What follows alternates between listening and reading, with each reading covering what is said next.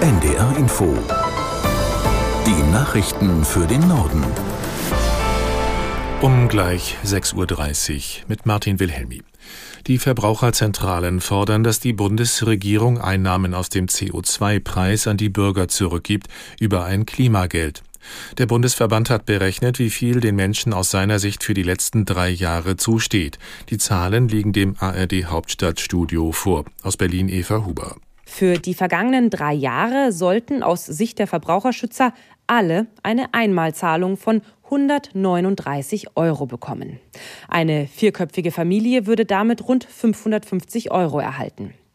Das zuständige Wirtschaftsministerium argumentiert, dass sie mit einem Teil der Einnahmen aus dem CO2-Preis die Stromkosten abgesenkt haben und somit die Menschen bereits entlasten.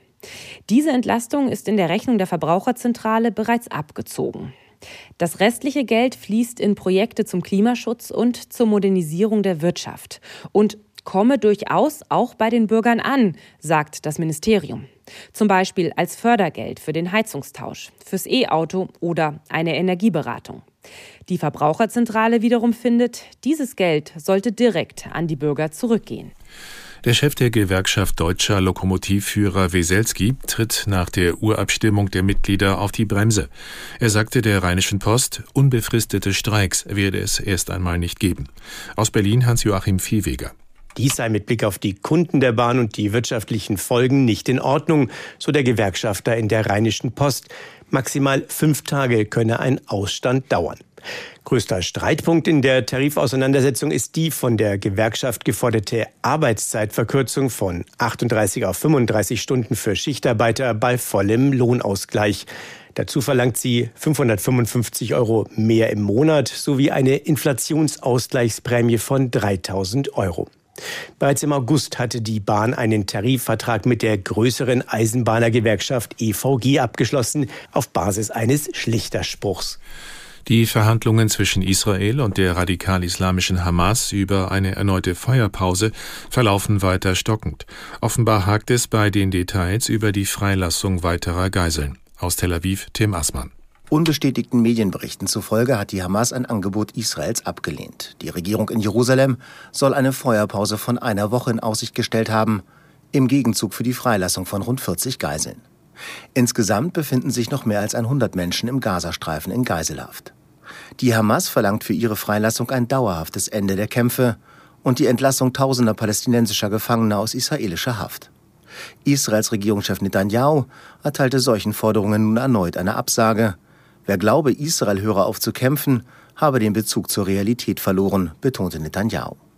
Die intensiven Kämpfe im Gazastreifen dauern an. Die israelische Armee hat angekündigt, ihre Bodenoffensive unter anderem in der Stadt Ran Yunis im Süden des Küstengebiets und auch im Norden in Gazastadt auszuweiten. Die Ukraine will künftig im Ausland lebende Männer zum Wehrdienst einziehen. Verteidigungsminister Umerov kündigte in Medien der Springer Verlagsgruppe an, dass Ukrainer im Alter von 25 bis 60 Jahren aufgefordert werden, sich in den Rekrutierungszentren zu melden. Zwar sprach der Minister von einer Einladung, er machte aber deutlich, dass es Strafen gebe, wenn jemand der Aufforderung nicht folge. Das ukrainische Militär hat gefordert, bis zu 500.000 weitere Soldaten zu mobilisieren. Präsident Zelensky sprach von einer sensiblen Frage. Frankreichs Präsident Macron hat das umstrittene neue Einwanderungsgesetz verteidigt. Es stehe im Einklang mit den gerade in Brüssel beschlossenen Regeln, sagte er am Abend in einem Interview im Fernsehsender France 5. Macrons Regierungsbündnis hatte weitreichende Zugeständnisse an die politische Rechte machen müssen, um das neue Immigrationsgesetz zu verabschieden. Aus Paris Julia Borutta. Präsident Macron räumte ein, dass der verabschiedete Text nicht seinen ursprünglichen Vorstellungen entspreche. Ich werde Ihnen nicht sagen, dass ich dieses Gesetz großartig finde. Doch es sei ein Kompromiss, auf den die Französinnen und Franzosen gewartet hätten. Das Gesetz sei die nützliche und effiziente Antwort auf eben jene Probleme, von denen der extrem rechte Rassemblement National zehre. Schon kurz vor der Verabschiedung des Gesetzes am späten Montagabend hatte die Fraktionschefin des Rassemblement National, Marine Le Pen, triumphierend von einem ideologischen Sieg ihrer Partei gesprochen. Und zwar auch und vor allem, weil das Gesetz vorsieht, den Zugang zu Sozialleistungen für Ausländer zu erschweren. In Argentinien hat die neue Regierung von Präsident Milei mit dem Umbau der Wirtschaft begonnen. Milei kündigte im Fernsehen ein Dekret mit insgesamt 30 Maßnahmen an.